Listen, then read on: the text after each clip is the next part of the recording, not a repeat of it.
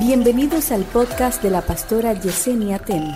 A continuación, una palabra de salvación, restauración y vida de Dios. vida de Dios. Hay gente que la enseñanza, el principio, la doctrina que uno le enseña aquí, se la derriba un sueño que ellos tuvieron. No, no, no, porque yo me soñé que no hay que tener pastores. Yo me Dios me dijo a mí que lo mío no es con pastores, que Dios te dijo a ti que lo tuyo no es con pastores. Pero entonces eso es un evangelio contrario, porque la Biblia dice que nosotros necesitamos pastores para que nos direccionen. Y dice la Biblia que cada pastor va a tener que darle cuenta a Dios por la gente que le trae. Cuando Juan comienza a escribir el Apocalipsis, el Señor le dice, escribe al ángel de la iglesia en Filadelfia, en la Odisea, en Sardi. Ah, ¿Usted me está entendiendo? ¿Quién es el ángel de la iglesia? Es el pastor. Pero algunos dicen, Dios me reveló a mí un sueño que no es con pastores. Ese sueño no viene de Dios. El mío sí viene de Dios, te lo derribo por la palabra. Yo no discuto. Usted no se ponga a discutir cosas que están ahí. Porque lo que está aquí no está en discusión. Usted se establece sobre esa verdad. Y cuando usted se establece sobre esa verdad, entonces usted se convierte en un cristiano estable. No, que yo me soñé que tú te tienes que salir de ahí. ¿Y por qué? Porque yo me soñé que el lado por donde tú te sientas había dicho una nube negra y que no, no, no es una nube negra. Es que pintaron la iglesia así para que se vea mejor en la transmisión. Que yo me soñé, que a mí, me, hermano, pero por Dios, dile al que te queda al lado, afírmate. Podemos seguir. Derivados de la sabiduría, el discernimiento. Dos, el entendimiento. Contrario al entendimiento es el espíritu de estupor. La Biblia habla del espíritu de estupor. ¿Qué es el espíritu de estupor? Uno que te bloquea la mente para que la inyección de la vitamina espiritual que Dios quiere ponerte no llegue. Y hay gente que el diablo le ha bloqueado la mente. Satanás no puede bloquearle la mente a uno que le pone su mente a Cristo en la mano. Cuando tú sientas batalla para captar lo que Dios te quiere revelar, reprende al espíritu de estupor y dile, mira, mi mente le pertenece a Cristo. Pablo dijo, pero nosotros tenemos la mente de Cristo. Filipenses 4:8 dice, todo lo que es verdadero, todo lo justo, todo lo amable, todo lo puro, todo lo que es de buen nombre, si hay virtud alguna, si algo digno de alabanza, en esto pensad.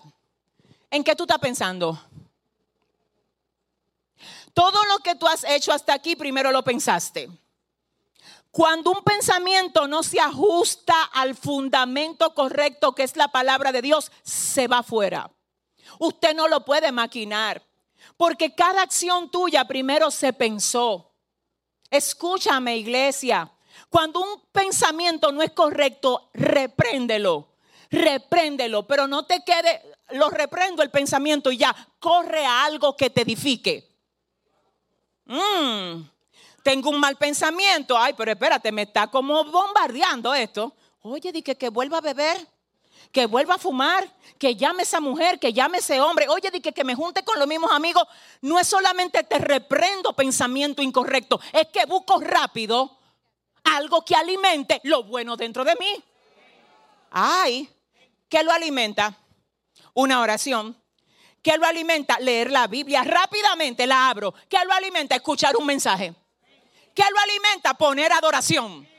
¿Qué lo alimenta? Adorar a Dios. Pararte, pararte y adorarle. Eso lo alimenta, eso lo alimenta. ¿Alguien entiende hoy? Entendimiento. Y finalmente, prudencia. Dice aquí prudencia. El prudente ve el peligro y lo evita. Escúcheme, el prudente ve el peligro y lo evita. Qué lindo. Dios mío, qué bello esto. Gloria a Dios. El prudente, ¿qué es lo que hace? Que ve el peligro y lo evita. La prudencia tiene demasiada tela por donde cortar. Por ejemplo, la gente prudente, usted no la oye preguntando cosas imprudentes. Usted sabía que es imprudente usted preguntarle a una persona de que, ¿cuánto a ti te pagan en ese trabajo? Eso son cosas privadas, a la gente no le gusta que le estén preguntando cosas personales así. Y más gente que tú acabaste de conocer ahora mismo. Tú dices, ay, ¿y cuáles son los problemas que tú tienes? Y tú, tú te quedas como que... Mira, te voy a decir algo. Ten cuidado como tú respondes a la gente imprudente. Porque cuando viene a ver, por tú no saber responder a un imprudente, tú te conviertes en uno también. No es así, ustedes, yo no, es en serio. Porque mira lo que pasa, el imprudente es tan imprudente que si tú no sabes manejar la imprudencia de él o de ella, tú como que te desequilibra. Te voy a decir cómo una de las mejores maneras como tú puedes manejar a una persona imprudente. Cuando una persona venga con, querer, queriéndote ridiculizar, o preguntándote cosas que no tienen que ver con mucha prudencia, ¿tú sabes lo que tú tienes que hacer? Hacer silencio. ¿Tú sabes algo? Tu silencio manda un mensaje más alto que tus palabras.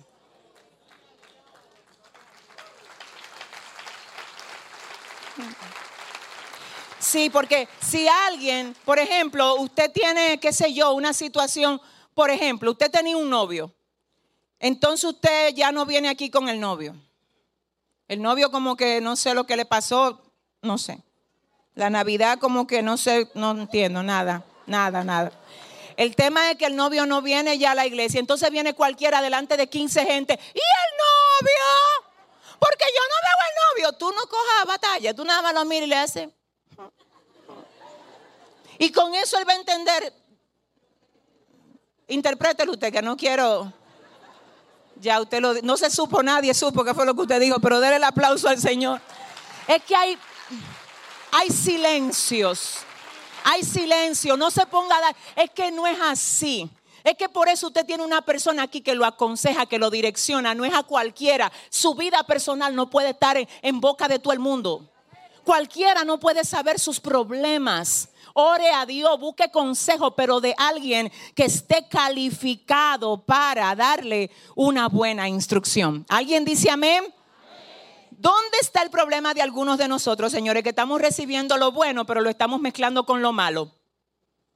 Lo bueno lo recibimos de la palabra, de la predicación que damos aquí a través de los que vienen a ministrar, de la pastora, del pastor. Muy bien, está eso. Pero en tus redes sociales, ¿qué hay? ¿En cuántos grupos estás tú de WhatsApp? ¿Y qué mandan a esos grupos?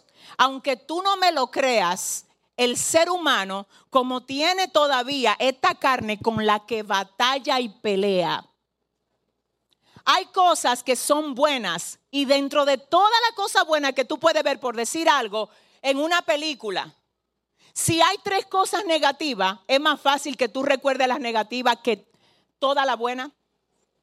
Entonces cuando alguien te diga, tú tienes que tener capacidad para ver eso, tú no puedes ser tan religioso, eso no es falta de capacidad. Eso es intención de cuidar mi pureza espiritual. Eso no es falta de capacidad. Si yo no veo una película que contiene rastrería, eso no es falta de capacidad. ¿Alguien está entendiendo? Ay, es que a ti te están enseñando mucha religión. No, lo que pasa es que el día que tú ver todo lo que tú ves y que a ti no te afecte, es el día donde me voy a preocupar por ti. ¿Sabe por qué me voy a preocupar por ti? Porque la Biblia dice que el Espíritu Santo está en nosotros para contrictarnos cuando nosotros no hacemos lo que es correcto. En el momento que tú puedes ver cosas incorrectas y a ti no te afectan, quiere decir que el Espíritu Santo no está en ti. En el momento que tú puedes hablar una mentira y no te duele. Come on, iglesia. Y a ti no se te mueve algo Mira, te voy a poner un ejemplo. Antes de tú ser cristiano y yo ser cristiana, cometíamos muchísimas barbaridades, errores, pecados, y normal, porque estábamos muertos. Pero en nuestros delitos y pecados, dice la palabra. Cuando Cristo vino a nosotros, nos dio vida y vida en abundancia. Y ahora, escúchame, cuando tú dices una mentira, ¿cómo tú te sientes? Miren, Señor, en serio, a mí me pasó algo muy, muy, muy interesante. Ayer yo estaba hablando con una persona X y esa persona es cristiana. Y en la conversación esa persona me dijo algo y yo lo creí porque que yo lo creí, yo no, no vi por qué no creerlo. Hoy me llama en la mañana y me dice, yo te tengo que decir que te mentí. Yo te mentí con relación a lo que yo dije de tal y cual cosa. Señores, lejos de yo decir, ay, me mentiste, yo admiré a esa persona. A mí se me olvidó que ella me mintió. En el sentido, bueno, no es que se me olvidó que no me acuerde, es como que se borró. Ella lo borró con la valentía que le dio el Espíritu Santo para ella decir no fue verdad lo que yo dije. Ay, Dios mío.